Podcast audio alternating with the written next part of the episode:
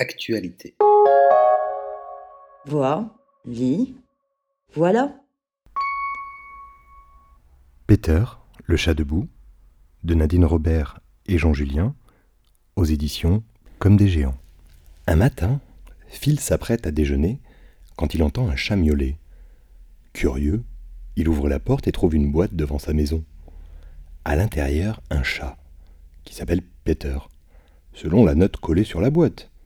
Phil est surpris lorsqu'il voit Peter se tenir debout sur ses pattes arrière, mais il décide de l'adopter sur le champ. C'est alors le début d'une amitié bien particulière.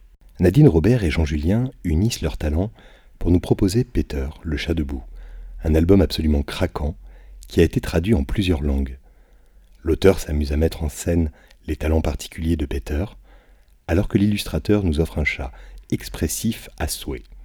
Bref, voilà une histoire qui plaira à tous, mais particulièrement aux amoureux des félins. Comme toujours, le texte et les visuels sont à retrouver sur www.actualité.com. Merci de votre écoute et à bientôt.